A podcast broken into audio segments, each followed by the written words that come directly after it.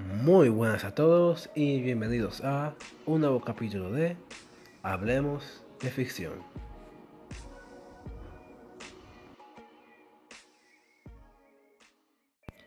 Hoy es miércoles de videojuegos y la última vez hablé sobre una serie de videojuegos del cual no he terminado un juego en sí, no he visto tantos materiales o he jugado todos los juegos tampoco, pero me gusta con una pasión bastante grande.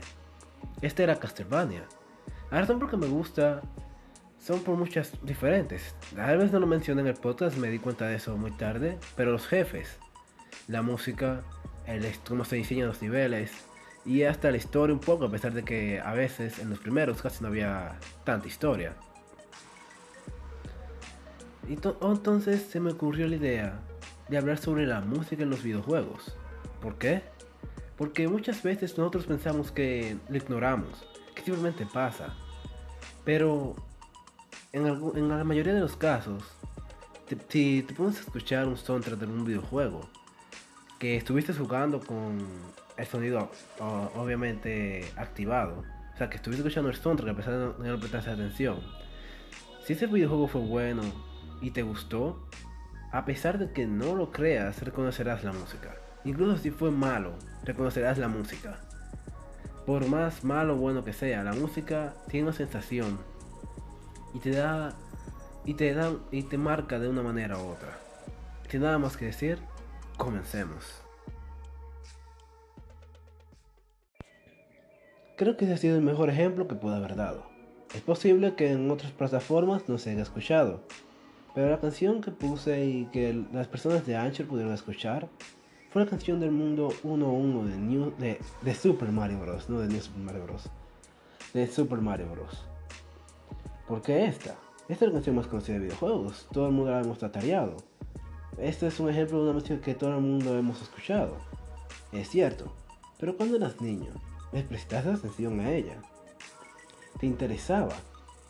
Claro que no. Tú lo escuchabas y Llegó un punto en el que escuchaste, en escuchaste tanto esta y la del mundo 1-2 que se te quedó grabando en la cabeza. Cada vez que la oyes sabes que es Super Mario. No tienes que decírtelo. Es demasiado obvio. E incluso si no, no has jugado juegos de Mario, ya en este punto lo has oído. Eso pasa con la música que es bueno, buena y de un juego bueno. Un juego que tuvo una marca en nosotros de pequeños. También está la música de juegos que no son tan buenos.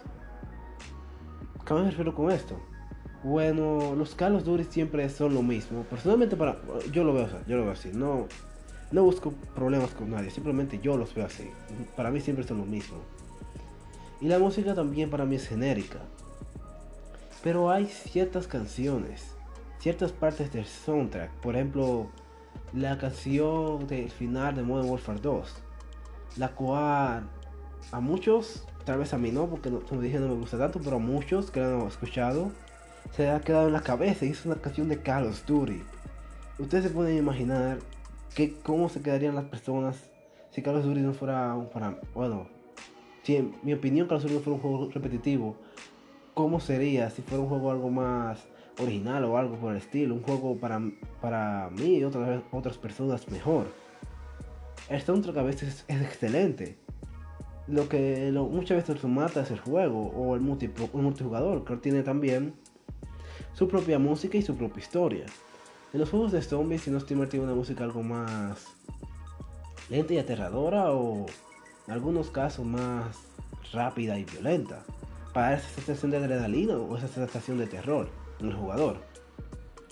Otras canciones que puedo mencionar es bueno en los juegos de acción, los juegos de hack and slash como Devil May Cry, Bayonetta, eh, pensar cuál otro, no muy conocido. Ah, eh, Samurai Warriors creo que era.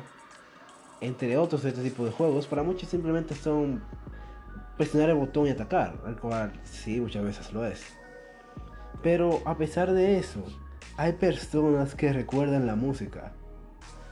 Hay personas que no recuerdan música de, esas, de esos juegos, a pesar de que no habían prestado para nada atención, simplemente presionaban botones y continuaban. También están juegos como Sonic the Hedgehog. Para mí, uno de, las, de, los, de, las series con mejores soundtrack en los videojuegos. Son muy variados, son muy buenos. Hasta la música del peor juego, puedo decir que es Sonic 06, es increíble, es la, mejor música de la serie. Y de que puedo decir que es el peor juego actual, el cual es Sonic Boom. Tiene música genérica, sí, pero no es mala. Es genérica y eso es lo que lo hace no tan memorable. Pero la canción tipo lo menos la recuerdas. Lo cual es algo que no muchos juegos logran tampoco. También están series como Kingdom Hearts, el cual, la cual su música destaca por utilizar, bueno, su música destaca por ser algo en algunos momentos más suaves y en momentos más serios oscuras, pero también las canciones de pelea. Son canciones que se vuelven tan animadas y sigues manteniendo la suavidad que caracteriza, que caracteriza, que caracteriza a este soundtrack. Al menos lo considero yo así, posiblemente algunas otras personas tengan opiniones diferentes sobre esta música, ya que es una música muy apreciada y ha influido a muchas personas en, el en la industria de los videojuegos. Ahora bien, he hablado de juegos de calidad variable, pero todos con una música buena, aunque sea decente, que es recordable. Ahora bien, ¿qué pasa cuando la música es mala? Cuando la música es ah, que simplemente da asco, que es muy repetitiva, bueno, muy repetitiva en el peor de los casos. No que repetitiva muy buena, que te gustaría oírla por horas, pero repetitiva que te hace daño en los oídos. Como canciones como las de Boxe, las cuales no voy a decir que son horribles, pero no son muy buenas para nada. Sinceramente no se me hace memorable.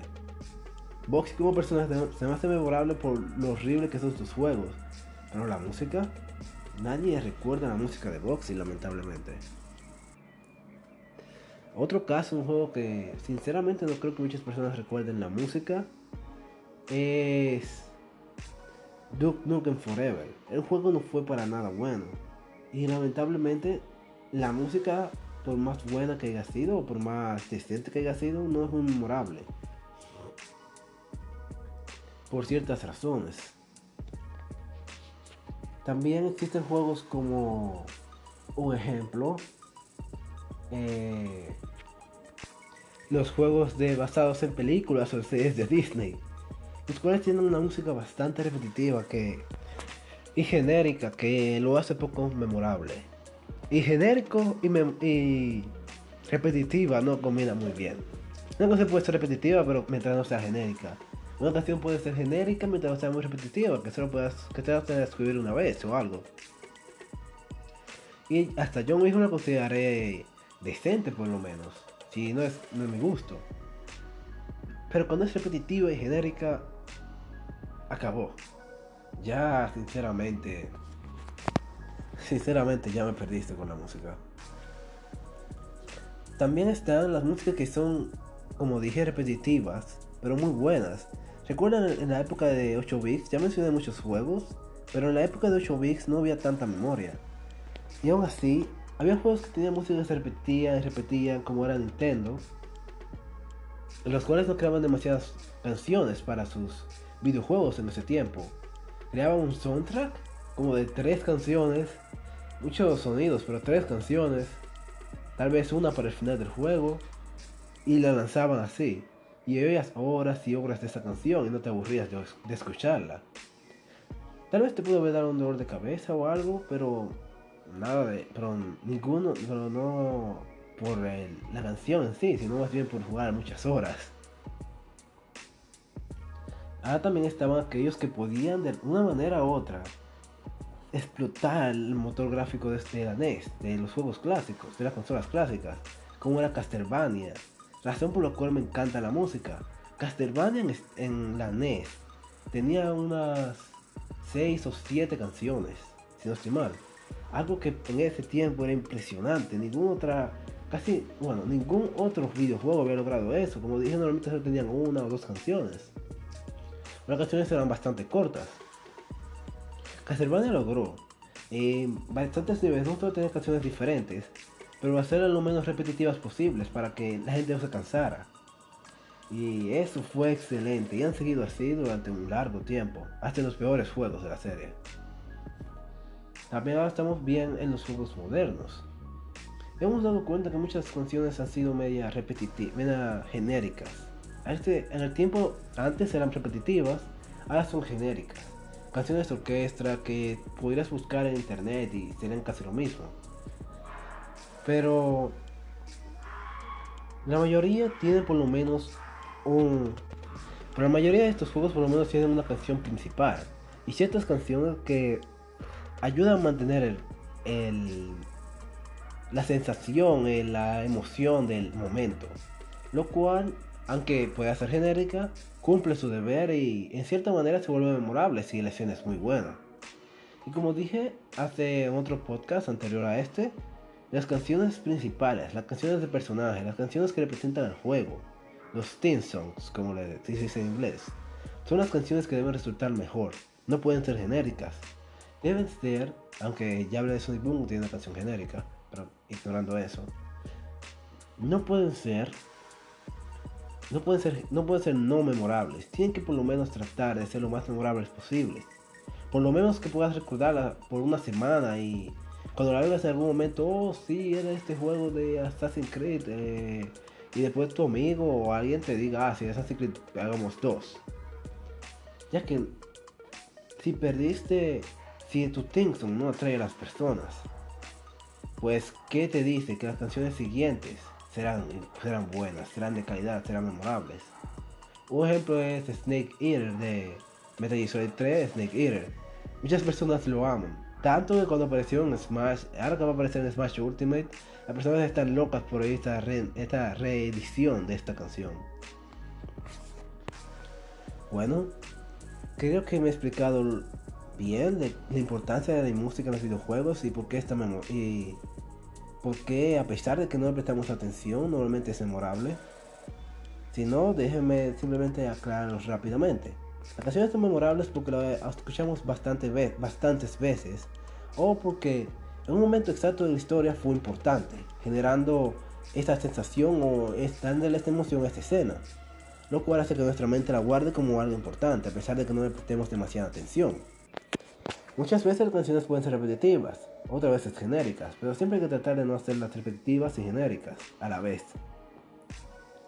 Las canciones de videojuegos no solo, como dije, ayudan a crear esa sensación, pero también, de cierta manera, ayudan al jugador a crear una conexión con el personaje.